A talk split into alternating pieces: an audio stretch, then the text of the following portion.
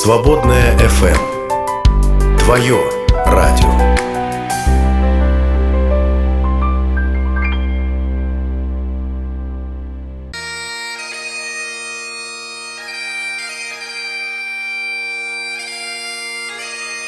Дары реформации.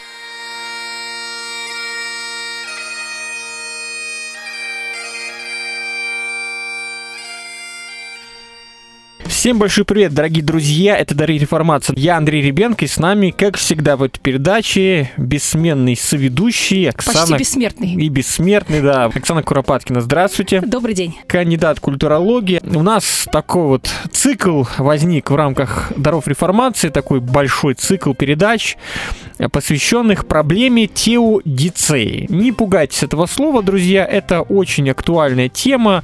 Теос – Бог, дике – это оправдание оправдание. Оправдание Бога. Всего-то на все. Да, да, за что Бога нужно оправдывать? Ну, обычно за то, что в мире существует зло и страдания. И уже спокон веку, как говорится, философы, богословы этим занимались, христиане уж точно, потому что возникает множество вопросов, почему действительно в мире существует большое количество, ладно бы чуть-чуть, а прям огромное количество вот этого самого зла и страданий. И у нас сегодня третья передача, посвященная этой проблематике. Вот ведь как. Надеемся, что заключительная. Надеемся, да. Ну, хотя мы всегда надеемся, что вот справимся за один раз, а тут тут бывает, и можно на полгода растянуть. Мы-то думали, что дары реформации это будет пару передач. Начинали это. максимум. Да, да, я думал, вообще там три. Чё, чё об этой реформации говорить? Да, а потом глядишь уже, вот сколько можно, друзья, пора прикрывать эту передачу. Пишите, кто за, кто против. Кстати, между прочим, домашние постилы Лютера, про которые я говорила и в прошлый раз. Постила. И позап... Постила. Постила с двумя «Л». Постила. Да, да, да. То есть это сборник проповеди Лютера на литургический год для своего дома, для своих домашних э, детей, жены, слуг, студентов, всех, кто жил, всех, кто жил в его доме, э, очень помогло. Прямо, мне кажется, как это говорится, промыслительно книжка попалась в руки вовремя. А, так что вот так. Лютер вам в помощь, друзья. Если вам тоскливо, одиноко, если вы страдаете, то не Достоевский нынче, а Лютер, да, у нас? Ну, у меня все-таки не душевный вопрос, к счастью. Но если предстоит что-то такое тяжелое, неприятное, если в жизни такая сложная полоса, да, Лютер помогает. По крайней мере, мне помог, вот делюсь, рекомендую. Как панацея. Ну, прекрасно, мы Лютера-то с вами тоже как-то и открыли открываем, переоткрываем, а может вообще открываем, потому что что мы о нем знаем-то, о Лютере? Ну, Одни кстати, мифы. протестанты мало-мало знают. И, между прочим, ладно бы просто протестанты. Мне один лютеранский пастор, немец, сказал, что в Германии а, есть много пасторов, которые вовсе Лютера не читают. Я угу. была так удивлена, я думаю, как так? А он мне сказал, что вот Банхёфер, богословие после Холокоста, это наше все к вопросу про теодицею, кстати сказать. Угу. Ну, а Лютер кто-то читает, кто-то не читает, а так особенно-то и никто с ним не носится, по крайней мере, в Германии. Вот. И книжку эту домашнюю постила мне подарили легко, типа, вам больше надо, пожалуйста, забирайте. Угу. Вот так. Богословие после Холокоста это Банхофер, да? Нет, нет. А, Банхофер все-таки он, как мы угу. помним, погиб в 45-м году. А, ну имеется в виду это богословие. Это вот... Банхофер как начало угу. вот, актуального богословия, и богословие после Холокоста, то, что, соответственно, было после 45-го года. Возвращаем нас к нашему дискурсу о страданиях, об оправдании Бога. И напомню, что в нашей первой передаче у нас было голосование. Я думаю, что хорошо бы напомнить, вот какие вопросы мы задавали, чтобы мы сразу нырнули вот в эту проблематику. Итак, как оправдать Бога? Вопрос стоит э, за наличие зла и страданий в мире. Варианты ответов были таковы. Первый вариант. Бог в этом не повинен. Грех тому причина. Второй вариант. Вопрос некорректен. Бог вообще ни в каких оправданиях не нуждается в принципе. Третий вариант. Бог допускает и использует зло и страдания для своих целей. И четвертый вариант. Это сложный для меня вопрос. У меня нет ответа. И вы помните, какой у нас э, самый ответ выдающийся? И э, самый... По-моему, второй. Вот. У вас хорошая память, видите, ничего не забыли. Да, и, кстати, ну, это нас удивило, да, по-моему? Удивило, да. А, благочестивые христиане говорят, что вопрос некорректен, Бог ни в каких оправданиях не нуждается в принципе таковых. 38, ну, почти что 39%. Это много. Много, почти половина. Я тоже удивлен до сих пор. э, Как-то вот, казалось бы, такой вопрос на все века актуальный, а вот есть христиане, которые говорят, что вообще некорректно задавать этот вопрос, хотя этот вопрос постоянно задается. Не христианами, всегда, если мы Так говорим и о христианами тоже. и христианами тоже, да. Ну, видимо, не, не этими, другими какими-то, которые вот в другие попали категории. Э, Второй по популярности ответ «Бог в этом не повинен, грех тому причина». Но если так суммировать, вообще вот, вот он 60 с лишних процентов, это вот те, которые говорят, что вообще здесь Бог ни при чем. Поэтому И третий ответ, э, Бог использует это в своих целях. да, и самый непопулярный тоже удивил нас. Э, Это сложный для меня вопрос, у меня нет ответа. Я именно так ответил, дело в том, что... Я не знаю, как... помню, А я вы помню. как? Я третий вариант. Третий. Бог ну, вот допускает. из Мгм. предложенных Ну, я понятно. выбрала третий. Мгм. А, более того, я в церкви как раз эту тему поднимали, и вот тоже такая была дискуссия, и, в общем, вопрос действительно сложный, и не все э, вообще к этому вопросу готовы почему-то христиане. Вот, э, Ну, а как, а конечно. что, а дайте ответ. А я говорю, а ответ он такой, вот э, даже вот если мы говорим, что допускает, использует страдания для своих целей, это же тоже, по сути, не сказать, что ответ прям, а каких целей, а что. Тоже они чем-то схожи, да? Третий, четвертый в этом смысле, да, да? да, конечно. Я поэтому и выбрала Ага. третий. Ну, то есть он более определенный все-таки, более понятный, но а, мы с вами уже говорили, что вопрос зла и страдания это не тот вопрос, на который ты можешь дать академический ответ. Потому что любая теория проверя- проверяется практикой, правильно же? Вот. И если это не то, что ты можешь сказать страдающему человеку, то вопрос, зачем ты это говоришь. Не лучше ли промолчать? Помните, мы даже с вами говорили про книгу Иова, знаменитую, да, Теодицея в Библии, собственно говоря. Вот. э, Одна из моих любимых книг, кстати сказать, потому что, ну, академического ответа она не дает. Она нас оставляет в недоумении, ну, по большому счету. То есть э, э, друзья говорили, что ты не суйся в Божьи пути.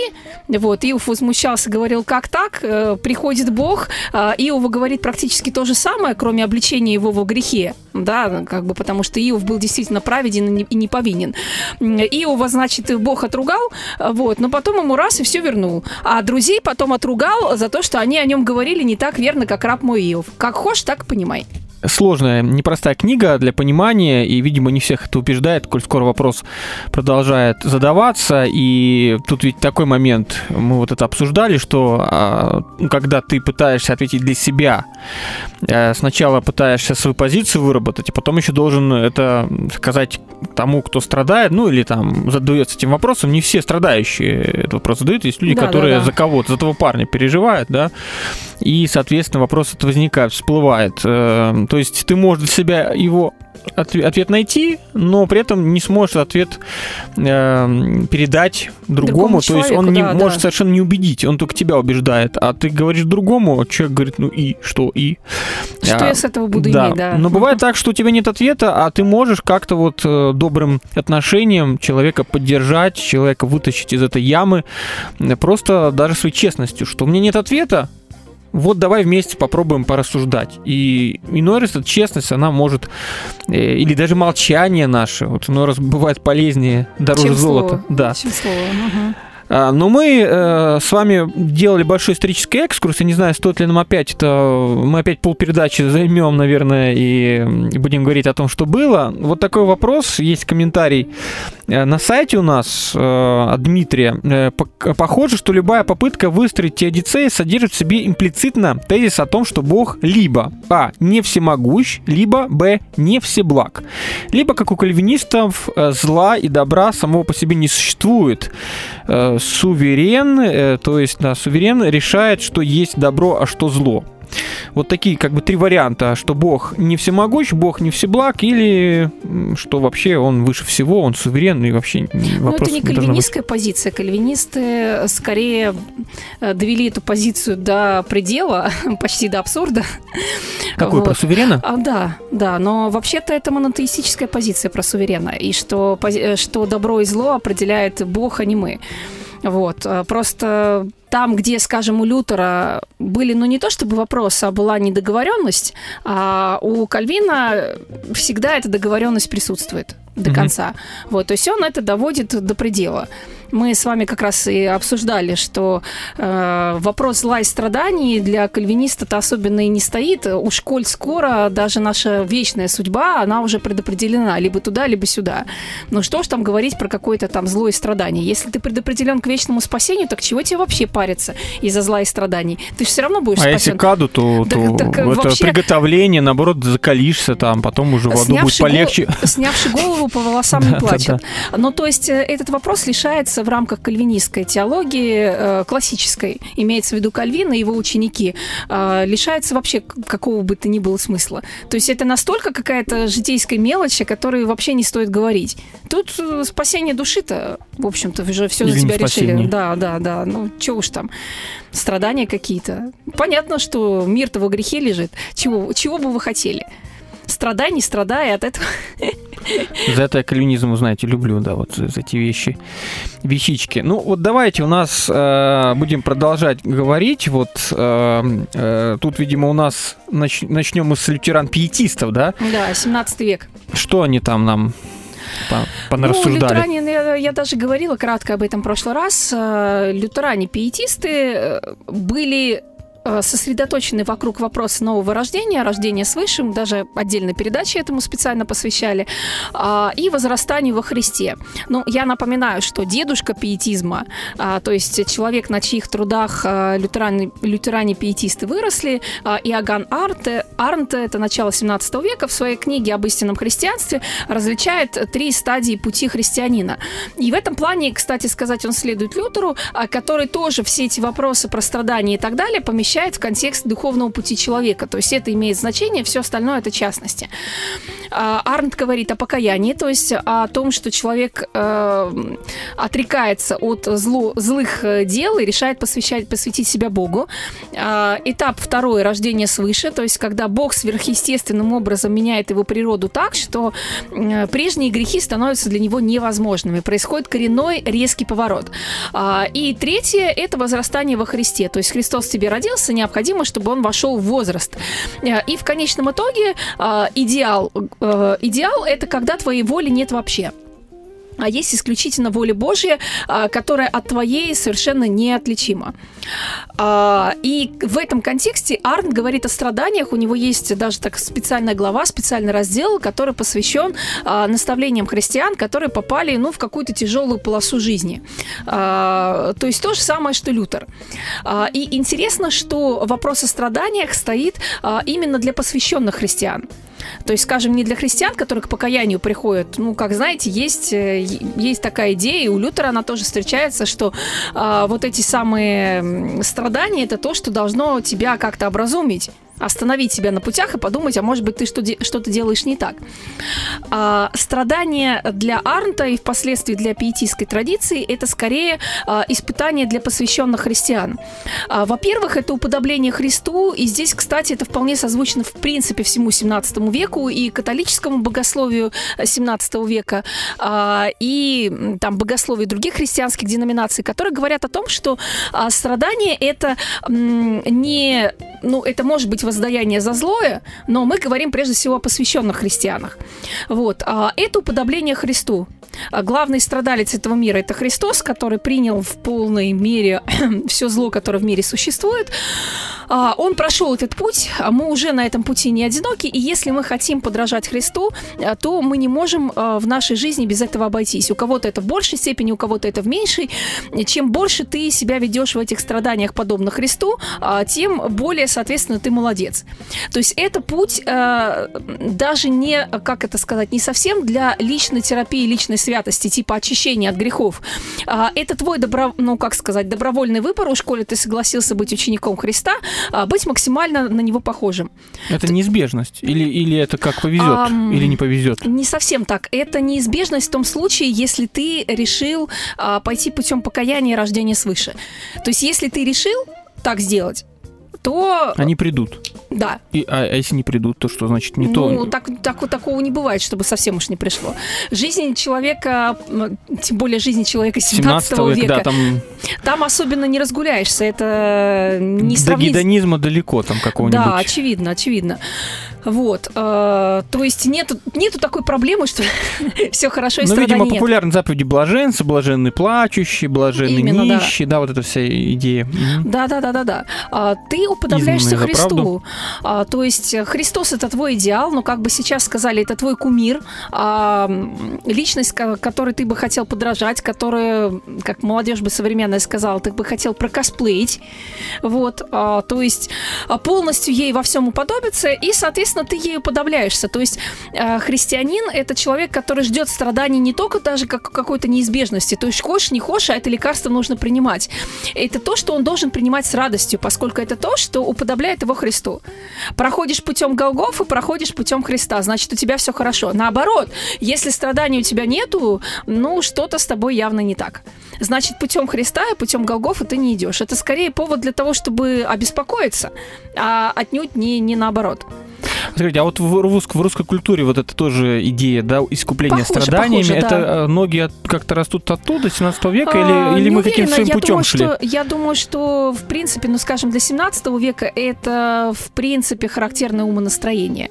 Мы даже с вами говорили про, в этом плане про эпоху барокко, про 17 век, а, про ощущение человека, человеком а, своей несостоятельности глубокой и переживание параллельно Божьей милости, точнее сказать, одновременно Божьей милости.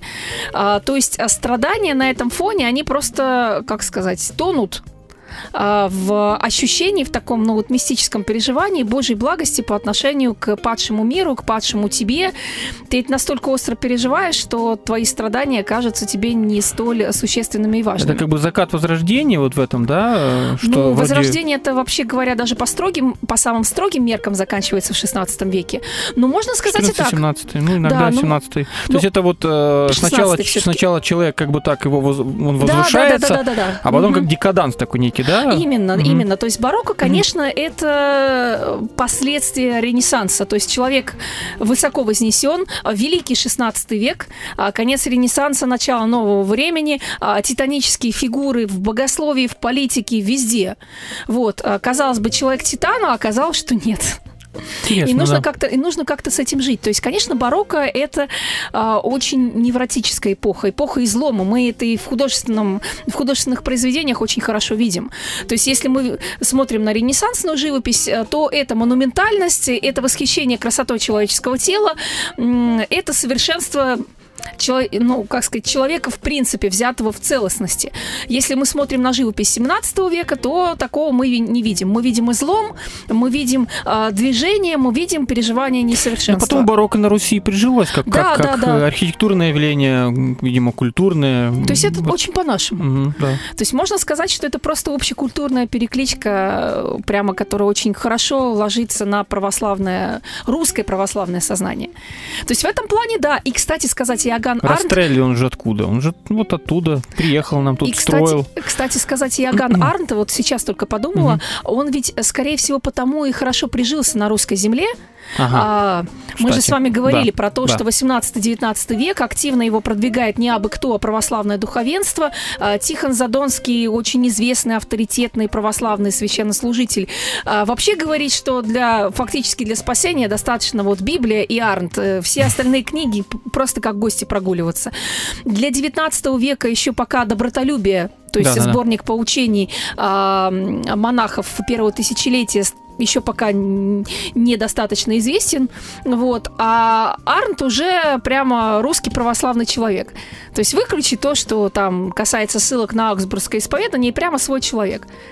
То есть можно сказать, что вот э, удивительное совпадение парадигмы. Казалось бы, где немецкий протестантизм, да, 17 века, где русское православие. А вот, пожалуйста, Так очень, бывает. по- очень по-нашему. Наоборот, что, страдания хорошо. Надо нам прерваться. Тут такое лихое начало, тут о страданиях, уже целую тут эпоху проговорили, да, и барокко, и все прочее. Послушаем композицию, вернемся, продолжим. Будьте с нами, друзья.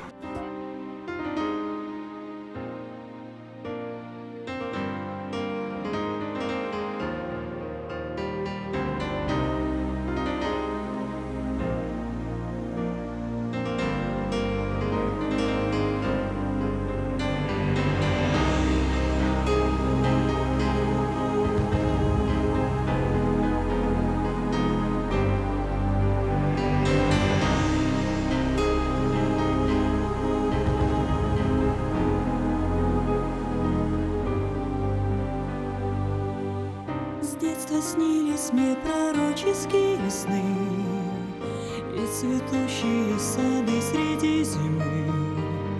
Я спала, не зная, что моя душа В них летала не спеша.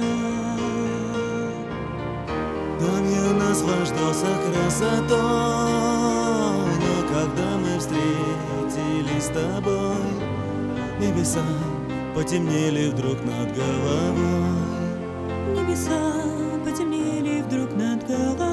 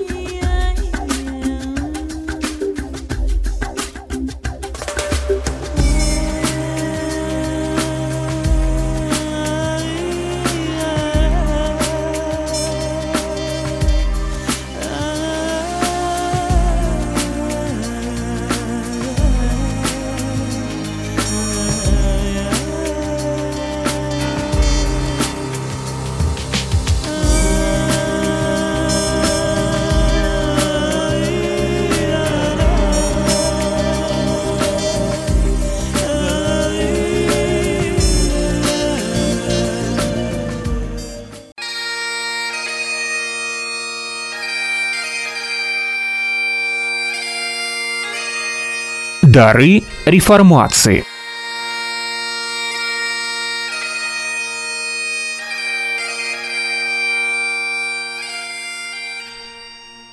Просто о главном. А сегодня главное теодицея. Вот просто ли, не знаю, удастся ли. Друзья, пишите ваши соображения. Вообще эта тема вас как-то касается, как-то вот, не знаю, Откликается. Вы задавались этим вопросом. Пожалуйста, пишите, потому что, кажется, вечная тема. Да не кажется, она есть вечная тема. И до сих пор философы, богословы ломают головы и сердца, да, чтобы понять, как вообще вот на этот вопрос ответить. Вопрос теодицеи, вопрос оправдания Бога, за наличие зла и страданий в мире. Нужно ли Богу оправдание? Да, у нас так называется наш такой небольшой цикл, ну, по крайней мере, с трех тем, уж точно, а дальше посмотрим. И вот мы с вами вспомнили тех самых э, пиетистов, и как-то это все связалось с барокко, да, и мне никогда как пиетисты, протестанты с барокко как-то не Так сходились. напрямую, это непосредственно порождение эпохи. Интересно, да, вот как И сколько про нового. то, как хорошо Иоганн Арнт лег на душу православного человека, как раз вот страдания, уподобление Вообще такие связи хорошо. культуры, э, богословия, а, архитектуры даже, да, вот это Мгм. барокко, дух, Искусство, да, как все влияет, взаимные такие влияния. Думаю, что если богословие повлияло, и этот общий как фон, и живопись, все это как-то вот переплетается, но мы, конечно же, наследники, наша культура русская. Ну, барокко очень легло на нас. Мгм, То есть мы, в принципе, мне кажется, до сих пор До сих пор, барочные, да. барочные ну, люди. наши все храмы, они в этом стиле, да, вот все в таком вот... Кому-то это не нравится, кстати. И, литература кстати, с большим такая. количеством завитушек, украшений. Барокко же всегда еще и сложное что-то, такое вот причудливое. А, сложное, изломанное, а, мечущееся между двумя крайностями. Ну вот прям вот про нас. Есть такое дело. Мы далее, я так понимаю, будем сейчас приближаться к такому сложному явлению, как универсализм и либеральная теология, да? Ну, в Или принципе, еще- 19, в принципе, 19 век. Сразу на- 18-19, если быть точным, но пиетисты у нас 17 век, то есть двигаясь дальше по хронологии, э, мы приходим в 18 век, э, в двух словах буквально про, про философа Лейбница, Давайте, а, да, это важная который, фигура. собственно, ввел э, термин теодицея, оправдание Бога, э, и предложил свой вариант теодицея. Прям такая у него мощная работа, называется Да, да. Теодицея. А, Вот, а, то есть Лейбниц стоял на том, что мы все равно живем в лучшем из миров, так или иначе, что мир благ, а просто а, зло и страдание есть некоторые такие ступеньки к совершенству. А, в этом плане он вполне, мне кажется, неоплатоник такой, да, что все восходит к единому, вот, а, что все, даже самое искаженное и злое несет на себя печать единого, а, и, соответственно, а, весь мир непрерывно прогрессирует. Соответственно, зло и страдание это часть, ну, некого всеобщего э, прогресса. Вот. э, Прогресса или регресса. прогресса, прогресса. Мы все стремимся к тому, чтобы э, прийти в абсолютную благость. Ну, то есть страдание должно быть, наоборот, меньше. Ну, э, в итоге, в итоге, А, в да. итоге. Вот. э, и тот факт, что они есть в мире, показывает, что мир еще пока не Ну, совершенен. просто у Платина, насколько помню, там изначально идет эманация сначала, да, наоборот, умоление Да-да. божества в эту вот плоть, как Мгм. самая низшая форма, ничтожная, да, и, и- враждебная. И вот нужно возвышение, обратный путь э, к Богу, да, получается. Ну, это возвышение мы у видимо. То есть зло и страдание – это, ну, такие вот неизбежные, э, неизб- такая неизбежная часть э, человеческого пути к э, прогрессу, к э, становлению всего доброго и светлого. И, опять же, если бы не было несовершенства, не было бы понятно, что есть совершенство. То есть несовершенство, оно просто а, должно нас, наоборот, убеждать по контрасту, что совершенство существует. Вот так я бы сказала. То есть это такая естественная тень а, на нашем То есть пути мы к прогрессу. должны жить какой-то надеждой, да, получается? Ну, мы должны исходить из аксиомы, что мы живем в лучшем из миров. а, то есть остальные еще Собственно, хуже. что потом а, Вольтер очень э, злобно высмеял в своем кандиде. То есть, что бы ни случалось, мы все равно исходим из того, что мы живем в лучшем из миров, а то, что с нами случилось, это лучшее из того, что могло бы случиться, потому что по сравнению со всем... Ну, как всем, что могло- демократия, да, не лучшая форма, Да, но да, остальные да, только хуже. Да, да, да, и это, то- и это тоже, да. Ну, просто напомню, что Лебниц это выдающийся и математик, и философ, логик, да, по-моему, он закон логики какой-то четвертый сформулировал. То есть у него так все достаточно логично, при том, что он там немножко неоплатоник, а там своя мистика, да. Но вот он э, и протестант, да. Ну да, ну Такая Как очень сказать? фигура очень такая знаковая вообще в и истории. ведшая, в конце концов, нам подарившая нам термин теодицея. Ну да. Конец 18-го, начало 19 века, это ж философ, э, богослов Фридрих Шлейермахер, без которого, соответственно, либерального богословия протестантского не было бы. кстати, основатель, да? Да, да, да, Мгм. да. Он а, исходит из того, что история грехопадения, но от которого, собственно, пляшет вся история с добром и злом, со страданием и так далее, а, это лишь аллегорическая форма, которая говорит о наличии низшей природы, низшей природы в человеке. То есть а, зло, страдания и прочие несовершенства – это часть человеческой природы. Вот есть низшая человеческая природа, она была изначально, то есть не было драмы грехопадения с его точки зрения. Это аллегория, которая показывает э, извечный внутренний человеческий конфликт. Она не передается, вот эта самая греховная природа, условно говоря, она не передается по наследству. В этом Шлейермахер расходится с м, традиционной э, богословской Идеи парадигмы. поро- порочности, да, первородного Да, греха. да, да. Ну, так То есть грех это просто у- ошибка. у Кальвина, да? Вот, э, грех это просто ошибка, которую невозможно наследовать, но которую мы все фактически повторяем, поскольку над нами у нас э, низшая природа зачастую господствует над высшей. Выход из этого всего – это поиск Богом посланников, которые совме- могли бы божественно, человеческое приблизить к божественному. Цитирую, «Кто, отрекшись от самого себя, слился, насколько это для него доступно со всей вселенной, и в чьей душе возникло более могущественное и святое влечение, лишь тот имеет право на бессмертие», говорит Шлей- Шлейермахер. То есть для него страдание это а, тоже, ну, некая неизбежная часть ошибки, которую мы делаем. Вот, который делает все человечество, а, а, будучи, ну как сказать, выбирая низшую э, греховную материалистическую природу. То есть, следуя этой логике, а, греха, страданий и зла станет меньше по, по мере а, приближения человечества к идеалу. Ну, собственно говоря, Похоже. прогресса... Да, похоже, похоже, конечно, идея, а, идея прогресса. Собственно говоря, именно поэтому либеральная протестантская теология, она фактически наследует эти, эти идеи. Давайте только проясним, просто когда мы говорим либеральная теология, у нас сразу возникают какие-то ассоциации, часто негативные, это вообще оправданное, что вот это все либералы, либеральные теологи, они все там не признают Христа как, как, э, как Бога, там, ну, и всякие такие вещи, да, вот может прояснить, что такое либеральная теология, почему она либеральная? Это плохо или это хорошо, А, ну, нормально? Как сказать, в зависимости от того, на какой позиции вы сами стоите. Но для меня это просто факт э, истории протестантской мысли 19 века, в частности. А, Потому что там, в 19 веке, богословский мейнстрим а, занимался как раз вопросом оправдания уже фактически не Бога, а Библии в глазах образованных людей. Помните у Шлейермахера речи а, о религии к людям образованным, ее презирающим? Собственно говоря, вот эти речи к людям образованным а, протестантские теологи 19 века активно и продолжали. Их э, задача была объяснить э, даже прежде всего библейский нарратив с точки зрения реалий современной им науки. И неизбежно тут вставали серьезные богословские вопросы. Творил Иисус чудеса или не Ну да, творил? да, вот это. и так далее. Ну и вопрос страдания, он тоже, естественно, никуда не девался.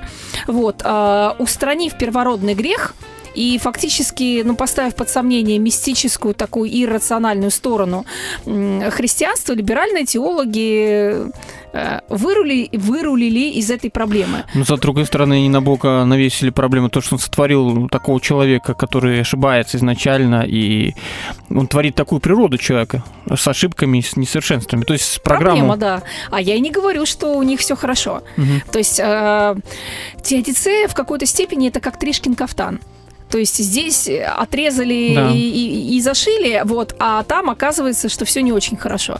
Ну вот такая она теодицея, понимаете? То есть они попытались, а, убрав ам, ответ из серии, что мы этого не знаем, а, смирись и прими волю Божию, попытавшись все рационально объяснить, они нато- натолкнулись на другую проблему. А, окей, мы пляшем от человека, но действительно, что делать с тем, что а человек-то все согласны с тем, что человек несовершенен. Вот. Но ответ такой, что с течением времени э, человек станет более совершенным. Все же идет в сторону прогресса, так или иначе, да? Вот. э, И зла и страданий станет в мире меньше, а коль скоро мы, как говорится, возьмемся за свое личное совершенствование, вот, э, и, соответственно, купируем имеющееся в мире зло. Зло объясняется причинами сугубо земными. Мгм. Общество несовершенно, там, не знаю, родители несовершенны, А еще Бог там как что-то не будто так. бы здесь нет какого-то деизма некого, не Конечно, есть, конечно, есть. Кстати, да. это тоже один из вариантов э, в истории, как мне кажется, деизм это тоже, э, по сути, ответ, да, что с Бога снимает ответственность, потому что Бог, он как бы почил, да, седьмой Мгм. день такой вечный продолжается, а мы сами И тут отдал- копошимся. Да, да, да, как и- можем. да, и зло все от нас, а Бог здесь ни при чем. Именно так. А он просто вот наблюдает, не знаю, там как-то на самотек пустил процесс. Или как концепция часовщика, ну, Мгм. классическая, да, Ну, что Бог создал часы и поставил их э, тикать. Вот, и, и эти часы это мы с вами. Часовщику главное завести механизм, а дальше механизм работает сам. Ну да. Ну, оно так и есть, да. Давайте мы немножко отвлечемся от э, нашего исторического контекста. Алексей пишет, э, думаю, что есть два определяющих момента. Во-первых, страдание это очень определенная вещь. Кто-то страдает, что уже три года на одной и той же машине ездит, а другой наслаждается общением со своим ребенком с синдромом Дауна. Исправить отношения уже значительно уменьшить страдания. То есть э, вопрос отношения нашего, да? Кто-то Кстати, очень еврейский ответ. еврейский. Да, да, да. То есть в од- один из вариантов, вот как иудаизм отвечает на, эти, на этот вопрос, это как раз вопрос отношения. Что относительно, э, как бы, вот есть объективный факт, который с нами случился, э, но сам по себе он не несет ни добра, ни зла. Все зависит от того, как мы к этому отнесемся. Ну, понятно, есть Ник Вуйчич, который там э, вот, вот Да, такой, да, как да, есть, да. и он наслаждается жизнью, да, а другой человек палец потеряет, да, и все, и уже с трагедией на всю жизнь. Вот, вот вам отношения. да. Именно, именно. Мгм. Ну, понятно, что тут, конечно, уникальный случай с Ником Вучичем, э, что-то тут особое, не знаю, произошло, какой-то особый божий дар. И, и далее Алексей пишет. Другой момент, это какая-то генетическая, не, э, генетическая предрасположенность к восприятию вещей и страдать от маленькой лжи, а другому индивиду плевать вообще на то, как к нему относится общество. А над этим всем, в моем понимании, э, зовущая вечность в сравнении с паром жизни. Вот, вот так, так вот Красиво. красиво, изящно Красиво, да, да. выражается Алексей. Что-то еврейское тоже, наверное, в этом есть. Наверняка, вот, да. ну, по крайней мере, да, образ пары, это, образ Петра апостола, да, что жизнь наша Мгм. как пар появляется, Да-да-да. исчезает, чем не еврей. По-моему, у Якова, хотя я могу ошибаться. Ну, неважно. Мгм. Я думаю, что библеисты грамотные нас э, смогут поправить или подтвердить. Э, в общем, вот такая вот интересная, м, да, идея о том, что многое зависит от нашего отношения. Ну, действительно, здесь трудно не согласиться с этим, да, тут, тут Кто-то драматизирует, а кто-то э, находит воном что-то хорошее, да. Тут сразу, кстати, про богословие. Вот, про богословие на практике хочется вспомнить э, известное произведение детской юношеской литературы «Полиана», вот, э, Эленор Портер, да, как бы, которая породила целое движение а, игры в радость. Вот, э, напоминаю для тех, кто не читал, э, что там самая главная идея это вот некая игра, которая покойный отец научил маленькую девочку. А, Игра заключается в том, как в любой ситуации найти что-то, чему можно порадоваться. ну да. Вот, вот. А на самом деле, ну, я сама эту книжку очень любила, очень, очень люблю до сих пор. А, и в определенные сложные моменты жизни стараюсь э, этому следовать. В общем, помогает. И там любой врач скажет, что от настроя пациента, особенно если операция, например, какая-то тяжелая и сложная, очень многое зависит. Вот, хотя, Ну, казалось бы. Знаете, вебинары сейчас вообще, в принципе, сытые, да, вот сегодня Мгм. грех, как говорится, жаловаться, да, когда мы говорим о простых, вот мы смертны, да, есть что поесть, и там, Во я не что знаю, одеться? особых страдальцев, наверное, среди слушателей наших нет, я не знаю, не хочу обобщать, ну, ну так вот. А кто-то ГУЛАГ прошел, понимаете, и, и там песни пел, и, и, и жизнерадостный там до сих пор, кто жив остался, Жизнь да. прекрасно вспоминается. Помните такой фильм? Кустурицы? Нет, а, это «Жизнь как чудо». Бениньи. Жизнь, жизнь, э, да, да, да. А, Жизнь прекрасна. Это Мгм. Бениньи, по-моему, А, режиссер. мгм. Вот а, про то, как э, отец, попавший в ГУЛАГ, э, изображает это для своего мальчика как некую игру, чтобы мальчика Мгм. не напугать. Ну, вот так, да, Вот, интересно. пожалуйста. Вот, а, то есть на самом деле вот этот э, ответ иудейский, он очень хорош, на мой взгляд, ну на практике. Вот, действительно, многое зависит от настроя. А другое дело, что, наверное, в чем-то я бы согласилась с Алексеем. Не знаю про генетику, я в ней ничего не понимаю. а, но факт остается фактом, что вот есть люди, которым а, проще настроить себя определенным образом, которые меньше зависят от а, раздражителей, у которых между тем, что происходит, и своей реакцией, есть определенный зазор. А есть люди, которые, ну, которым это значительно Ну, сложнее тут, видимо, сделать. вопрос в том, э, опять-таки, в свободе, да, вот э, я такой намек Алексей, если я правильно вас понимаю, что тут от тебя мало чего зависит. Это невозможно воспитать как-то, да, вот, э, ну, можно где-то, но в целом есть человек, либо он оптимист, там вот, вот какой есть, да, которому там все хорошо, да, чтобы не происходило. Нет, это, это вполне воспитывается, но э, я бы сказала, что проблема в другом. А проблема в том, э, есть ли у человека силы, мотивация на то, чтобы так воспитываться. То есть, в принципе, это вполне доступно. Не обязательно быть от природы э, с самого рождения таким глубоким оптимистом. Хотя это тоже имеет место. Это вечный вопрос, да, что мы унаследуем, э, что дается, да, генами, можем сделать? чебурашками, да, что, Что дается, да, что дается уже в процессе воспитания и восприятия, это такой вечный вопрос, конечно Ну же. потом- Какое соотношение? Понятно, что и то влияет, но Ну и потом Не моральные... квуч, я думаю, что это, это, не, это не вполне воспитание. Я думаю, какая-то особая предрасположенность вот к такому отношению. Ну вот а, как я есть... считаю, дар какой-то даже ну божий. вот как есть э, особый. участники Паралимпийских игр, наши чемпионы, которые, вот я специально посмотрела, а, многие из э, э, не только тяжелой жизненной судьбы, но еще из каких-нибудь неблагополучных поселков, а, вот, маленьких городков, где, казалось бы, и здоровому-то человеку с руками и с ногами только вот водку пить. Вот, а они, сделали, они сделали другой выбор. А, Мне кажется, что вот как есть какая-то физическая сила, да, физическая мускулатура у человека, так есть и мускулатура, скажем так, э, Да при том, что Душевная. у нас-то вообще для инвалидов страна не для инвалидов. Именно, а при именно. том, что мы побеждаем на этих играх паралимпийских часто, да, а, хотя есть страны, где все для инвалидов устроено, да, сделано. а им ничего не нужно напрягаться.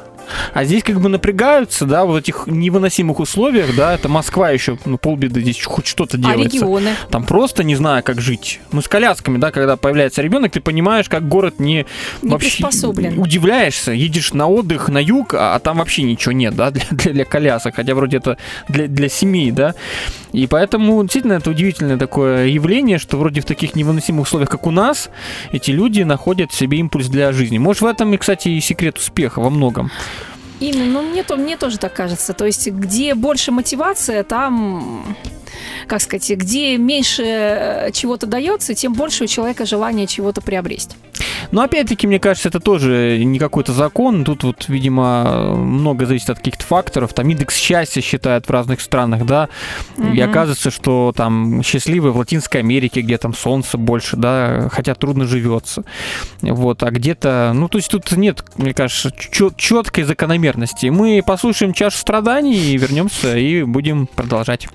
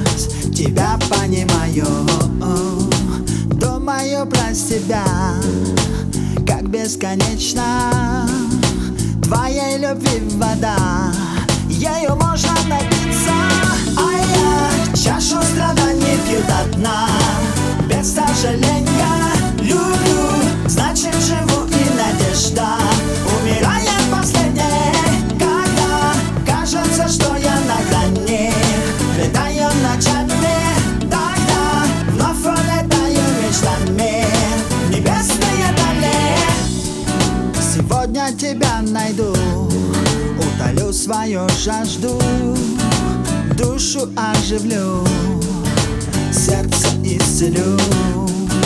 Знаю, что ты меня Ждешь постоянно Во власть твоей любви. Настало время отдаться. А я чашу страданий пью до дна Без сожаления люблю Значит живу и надежда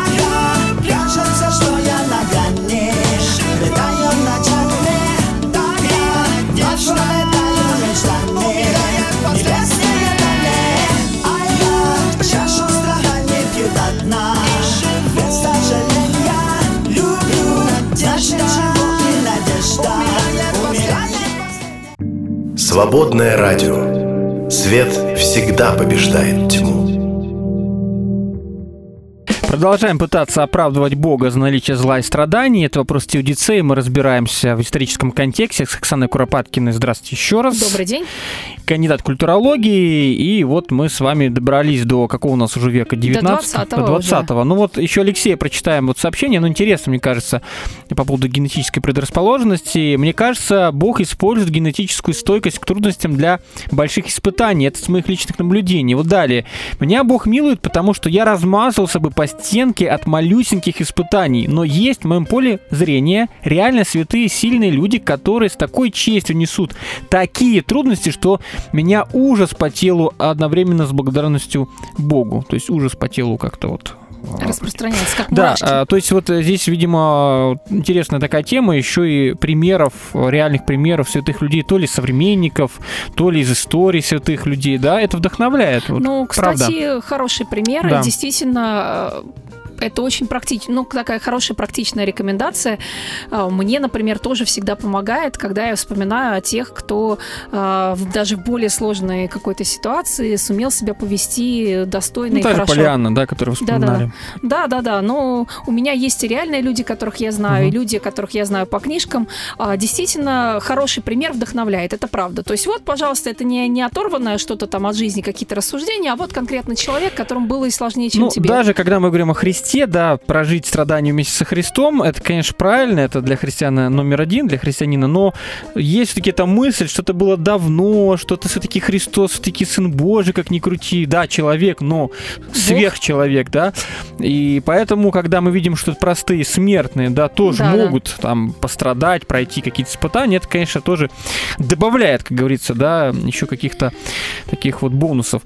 А, И вот, как реакция, так понимаю, на либерализм возникло такое направление, которое называлось неортодоксия, да? Да, да, да. Несколько слов. Карл, Карл Барт... Великий э, Карл Барт. Да, очень ругал либеральных теологов э, как раз за то, что они свели Бога и мир. То есть они попытались мир э, Бога объяснить через рациональные человеческие законы. Что едва ли Бог не стал исчезать, Да, даже да, как-то да. растворяться. А Бог для Барта принципиально иной. В этом плане Барт, кстати, вполне себе кальвинист. Да, Вот, там, реформатор. да, да, да. что Абсолютная противоположность Бога человека, пропасть там Да, да, вообще да. непреодолимая. И диалектика, Диалектика, помните, да, да, да, диалектическая теология, что когда мы пы- пытаемся а, смотреть на смотреть на то, что вот есть грех, есть искупление. Помните, вот то, что вы говорили, что а, столько всего было предпринято для искупления человечества, а спасается ничтожная часть, вот как это Да. понимать. Вот. Проклятие и благодать, гибель и спасение. А, история, говорит Барт, есть Божий суд над человеком, область Божьего гнева. А, любые вопросы, а, которые ты задаешь мирозданию, ну, точнее сказать, Богу, а, они, точнее, не вопросы, а ответы, которые ты пытаешься дать, они все разбиваются о парадоксальность бытия. То есть, чтобы ты там такого не придумал, какое-то рациональное, например, объяснение, а, жизнь, э, за которой Бог стоит реально, это все опровергнет. А, поэтому Барт считает, что это следует принять э, как должное. И вот эта парадоксальность бытия, зло туда вписано именно э, для парадокса. Вот. и это необходимо принять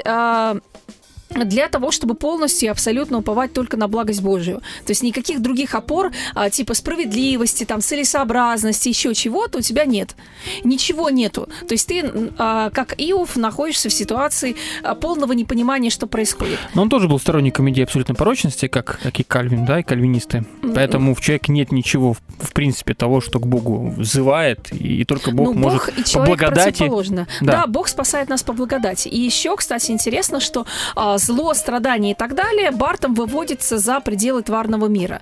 А, мир так, э, как, ну, как сказать, мир, сотворенный Богом, благ. Вот, а, у него есть э, термин ничтожное, э, нихтиге. Вот, э, вот есть Бог, э, есть мир, э, соответственно, там есть человек э, в целом творение, вот, а есть то, что изначально не было в Боге, то есть Бог зла не сотворил, и в нем никакого зла нет. А не было зла и в творении. Но оно появилось как побочный продукт, это примерно как м, раковая опухоль. Ее же нет изначально в организме, и нельзя сказать, что ее кто-то сотворил. Просто под воздействием ряда причин она, как инородное тело, появляется в организме. Вот. Ну, это Барт э, не ноу-хау Барта, да, это же, в принципе, по-моему, христианская э, нормальная идея или что- что-то Ну, новое Он, здесь? э, Мгм. он, э, просто вводит термин, да, Мгм, он как мгм. бы принципиально выводит э, это из э, творения. Ну, то есть вот э, опухоль это часть организма или нет? Ну, в какой-то степени да, потому что она в организме присутствует. Но с другой стороны, а, как сказать, для нормального организма она не предназначена. Нельзя сказать, что в организме заложено что-то, что предполагает наличие там опухоли. Вот, а, то есть а, это нечто эм, возникшее в качестве сбоя, а, это нечто не имеющее бытия. Вот, э, то есть для Барта это как сказать, это проявление небытия, проявление какой-то, какого-то сбоя системы, там, не более того. А, Соответственно, и Бога тут оправдывать нечего, потому что, ну, не он же это сотворил. И нельзя сказать, что творение порочно. Ну, как думали тоже в истории христианской мысли, были люди, которые считали, что вот Бог благ, а вот в творении, в тварном мире, в материальном есть что-то неправильное. Нет, тварный мир тоже хорош. Но произошла системная ошибка. Смотри, Вопрос третий- ошибка, да. Error откуда? Именно. Что? Как Именно, это, да, Как именно, это такое да. вот могло случиться? Ну, видимо, парадокс только можно объяснять. Вот Дмитрий пишет, у Карла Барта даже не, не ортодоксия, это ислам какой-то получается, Исмайлик. Нет ли? Ну, в какой-то степени... Ну, вообще, кальвинизм э, в целом, он похож на, на, на, на какие-то формы ислама. Конечно, где да. Бог абсолютный тоже суверен, вообще как не бы надо ему... задавать никаких вопросов. Да, и тоже по своей воле решит он в конечном итоге, что кому куда. И даже есть такая идея, э, говорил исламовед, что вообще Бог может сделать так, что все наоборот. Праведники пойдут в, в ад, а, а- а грешники пойдут в рай. А Так- почему нет? А что вдруг? Так суверен же. Ну, вообще, как бы, какие, какие законы? Он выше всех законов. Он И, их сам... и есть идея вообще, что Бог как будто вообще творит мир постоянно, и волю твою, вот это все ежедневно обновляется. Да, это тоже Но, есть. но я думаю, что действительно есть вот э, что-то такое, какой деспотичное такой вот э, бог какой-то вот. Понятно, что, наверное, мы сейчас утрируем, обобщаем Ну, идея разные формы абсолютного из кальвинизма. Нет, э, идея Мгм. абсолютного суверена, конечно, это предполагает, что а, Бог творит все по собственной воле, его воля не знает ограничений никаких, а, кроме человеческой свободы, которую тоже, как мы вы- выяснили неоднократно, следует понимать по-разному. Для Барта, например, человеческая свобода – это не выбор между добром и злом, а выбор в пользу послушания Богу. Вот так. Очень по-кальвинистски. То есть у тебя, ну, Ну и нету то это не выбор человека, это выбор Бога. Ну, по факту, да. То есть, где человеческая свобода, это э, вопрос э, несколько провисает. Ну, надо сказать, что вообще по- Барт, чем мне он э, ближе, чем Кальвин, что вот как раз вы говорите, у Кальвина парадокс, но мне кажется, как раз у Кальвина просто какой-то уход. А Барт, он такой, когда вот читал эти места, где говорится как раз про это вот, что Исава возненавидел в римлянам, у него же есть Да, книга, да, да, да, он как-то вот настолько интересно это описывает, что как-то, хотя тоже какой-то, знаете ли, говорят, это все 어, 음, бессмыслица какая-то, да, вот, вот он просто э, какие-то выстроил кон- концепцию, а, а- а она как бы как будто бы ни о чем. Есть ну, такие она претензии. как бы, то есть... Ну, это тут- диалектика, да. Вот. э, Ну и, наверное, последнее. Еще Да-да. давайте все-таки комментарий Да. почитаем. Андрей и Оксана, привет, рад снова вас слышать. Я тоже выбрал четвертый вариант. Это, слава богу, пишет из Беларуси. Для меня это до сих пор очень сложная тема. Очень сомневаюсь в непредвзятости респондентов, для которых все ясно здесь. Ну, там уже была, кстати, целая дискуссия, я уже, уже не обращался, там, что вот, что вы это вообще вопрос задаете, это вообще мудрствование какое-то лукаво, да, и, в общем, все понятно, и нечего тут э, огород городить. Э, я просто, когда накатывает, сталкиваясь с реальными случаями страданий знакомых, тяжело переживаю, не находя ответов, а банально э, заученными фразами кидаться считаю неправильно. Ну, вот мы мнение с этого и Славы, начали. да. С Спасибо. этого начали. Что за теология смерти Бога? Что это за, Ну, за странная это вообще вещица такая? Ну, можно тут продол- продолжить нашего комментатора. А, Катастрофа 20 века, Вторая мировая война, а, Холокост а, вызвали соответствующую реакцию в христианском богословии в западном а, возникает так называемое богословие после Холокоста, которое, а, естественно, обостряет вопрос, ну, традиционный вопрос теодицеи. Где был Бог, когда совершалось такое совершенно немыслимое злодейство? Но и вообще я бы сказала шире, что Вторая мировая война — это какое-то э, немыслимое злодейство, да, даже... Ну, Гитлер, да, как, Да, как даже- идеология вот эта на- Вот, нацистская. даже для истории человечества это слишком. Вот. а, И а, те, кто отвечает на этот вопрос, говорят, что Бог а, в этот момент а, был, где он был? Он был со страдающими. То есть идея страдающего Бога даже не возникает, а мы помним, что она уже была. Привет эпохи барокко, да? Где Бог?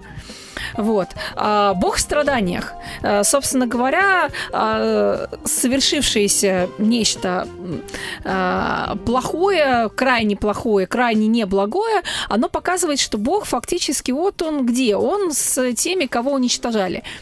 Вот. а, Он не вмешался с позиции силы, потому что уважает человеческую свободу. Вот. а, И он не с палачами, он со страдающими. Хочешь увидеть Бога, смотри как раз вот на страдания людей. Бог есть там. Но То это не вне- это пантеистически, это как? Он- он- как он- угодно, по-разному это понимается, но для христианского богословия скорее Метафора. вот, э, ну как, а, сами страдания человечества, а, как сказать, это место для Бога. То есть, и тут мы переходим, кстати, к теологии э, и к теологии смерти Бога, которая, пока, которая подчеркивает, да, э, 60-е годы, а, уже чуть-чуть подальше, она подчеркивает, что ну, традиционные формы христианского богословствования, рассуждения о Боге не работают. Это как неработающие ссылки. То есть это слова, в которые уже никто не верит, включая те, кто о, нем, о них говорит. А, Все объяснения, в том числе и зла, которые существуют, они не работают. Вот, необходимо что-то другое. Куда делся Бог? Вот. А Бог э, совершил еще один кинозис, по факту, да, умоление себя. Бог ушел из пространства мистики, высокого богословия, каких-то а, четких определенных концепций. Бог ушел в мир а, человеческих чувств, страстей, Ну, Банхофер подобно писал о безрелигиозном христианстве, да? Именно, да, да, да. То есть вот это, Совершеннолетний мир. вот Мгм. это безрелигиозное христианство а, переходит дальше в теологию смерти Бог Бога. вытесняет себя из мира, да, как-то вот. Именно, да. Мгм. Вот, а, то есть Бога мы можем найти а, как раз в, человеческом страдании. То есть мы не должны его искать где-то сверху, где есть какой-то вот тот самый верховный э, суверен, вот, а, который по своей воле рулит миром э, и существует, получается, вне его. А, В этих концепциях, а, что в богословии после Холокоста, что в теологии а, смерти Бога, в общем-то, это связанные вещи. А, Бог существует не вовне мира, не как верховный суверен, который всем рулит, а Бог существует там, где есть страдания. Христианский Бог во всяком случае. Вот. А, То есть, э, поскольку, постольку, поскольку люди выбирают зло и выбирают массово, а, где Бог может находиться? Фактически с ним происходит вот тот самый а, кинозис, который с ним произошел, когда он воплотился. Только первый раз он воплотился в зримой форме, в зримом виде, а в этот раз э, хочешь увидеть Христа, посмотри на страдающих людей. Кстати, тоже что-то вот сейчас в голову пришло, что-то очень православное есть в этом. А, в идее, например, благотворительности православной нищим как раз есть этот момент, что благотворя нищему, ты благотворишь Христу. У тебя человек попросил, это не человек у тебя Ну, как в попросил. притче, да, я пришел, да, малым, малых да, да. сих, да, вот. э, Кто а вы- сделал что-то малым, Мгм. малым, малому для малых сих, тот сделал тот э, для меня. И наоборот, на кто Э, не сделал. Идея принятия странника, вообще бедного, страдающего человека, а, которая связана с тем, что ты принимаешь Христа. Неузнанный Христос. Христос в а, страдающих, нищих, больных, обездоленных, а, тех, кто сидит в ГУЛАГе, продолжает эту мысль, а, тех, кто э, страдает в печах Освенцима, Бог там. Мгм. Вот, очень по-православному. Но тут проблема в том, что он может быть только там, а уже на небе его нет. А, да, да, вот- да. вот здесь И, это, это констатируется. Оно приходит, по сути, к какой-то форме атеизма или агностицизма. Именно, поэтому... Чистая поэтому- благотворительность, чистое такое сострадание ко всем, социальная работа. Доротея Зелля или Зелля, известнейший такой лютеранский теолог, а, говорила, что а, у Бога нет других рук, кроме наших. Вот очень такое, мне кажется, афористичное выражение этой какой-то мысли. форма пантеизма, да, некого, да, такого. Вот ну, мы еще, по-моему, пустили слово универсализм, да, как-то оно у нас было, но мы как-то скользь прошли, как тоже некая форма, да, страдаешь, не страдаешь, но все в конечном итоге дойдут до рая, да, каждый Что просто пройдет логично. свой, свой какой-то путь. И это такая тема популярна тоже, мне кажется, на Еще Западе. не могу, не, не могу Да. не процитировать, да, протестантский теолог Юрген Мольтман, о котором мы уже здесь сказали, э, говорил следующее. Как человек после Аушвица может говорить о Боге, это его проблема. Но еще в большей мере проблема человека является то, как он после Аушвица может не говорить о Боге. Иначе о ком тогда говорить, как не о Боге? Вот тоже хороший ответ, да, как бы богословие Холокоста а, и после Холокоста и, м, как сказать, богословие, продолжающее идеи Банхёфера о безрелигиозном христианстве, оно все говорит о том, что, ну, вот э, все объяснения, все разговоры о Боге прекратились, должны быть прекращены, поскольку произошел Холокост. Тилих, Пауль Тилих говорил о том, что а, Холокост а, поставил христиа- христиан в положение людей, которые не могут голосовать за неопровергнутые ответы. То есть все ответы по, по факту опровергнуты случившейся катастрофой. А у Мольтмана, ну, богословие же надежды, у него другой взгляд, что а, вот это все приводит нас к тому, что больше-то нам не о ком говорить и не на кого полагаться. Привет, кстати, сказать Карлу Барту в какой-то степени. Ну, то есть а, ты все равно приходишь к тому, что а, ничего ты не понимаешь, почти как в «Игре престолов». Ничего ты не знаешь, Джон Сноу. Вот. Ничего ты не понимаешь, ты, тебе остается только руками развести и положиться на Божью благость. Что так, что так, ты приходишь к тому, что, в общем, ничего ты не понимаешь, и у тебя есть выбор, либо ты будешь очень сильно расстраиваться по этому поводу, либо ты положишься на Божью благость. И, кстати, выход а, там Доротея Зёль или, или других христиан, которые говорят о том, что у Бога нет других рук, а, кроме наших, и о том, что Бог присутствует в страданиях людей, это тоже, мне кажется, вариация а, а, ответа а, положиться на Божью благость. То есть ну, кто-то полагается на нее пассивно, вот как есть, так и есть. Вот. А кто-то э, по христианской парадигме эту благость активно проявляет в мире. Ну, нету над тобой верховного су- суверена вот в традиционном а, понимании этого слова. Ну, вот Христос, он есть ну, там. какой-то вот играет- христианский стоицизм может, да, здесь быть такой, да, пок- покорение судьбе Божьей, да, которое вот Бог запускает, А, и, все содействует ко благу, да, и хочешь, на- и хочешь найти Христа, а, как раз а, вот помогай бедным и страдающим, будь рядом с ними. И это твой ответ на оправдание Бога. Оправдывать Бога нужно, если он суверен, а если он с ними, так э, э, он, получается, м, а, сам фактически обличает, обличает и идею Божьего суверени- суверенитета. Но в этой концепции получается так. То есть Бог спустился с небес и остался вот там. Поэтому хочешь ответить на вопрос, э, не предъявляй претензий к Богу, а иди и купируй э, большое зло в мире.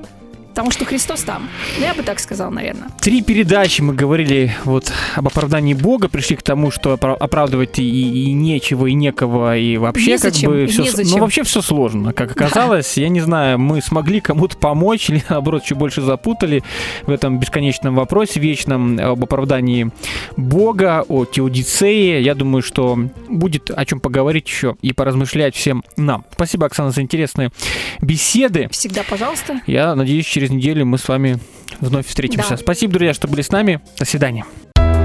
Свободная FM. Твое радио.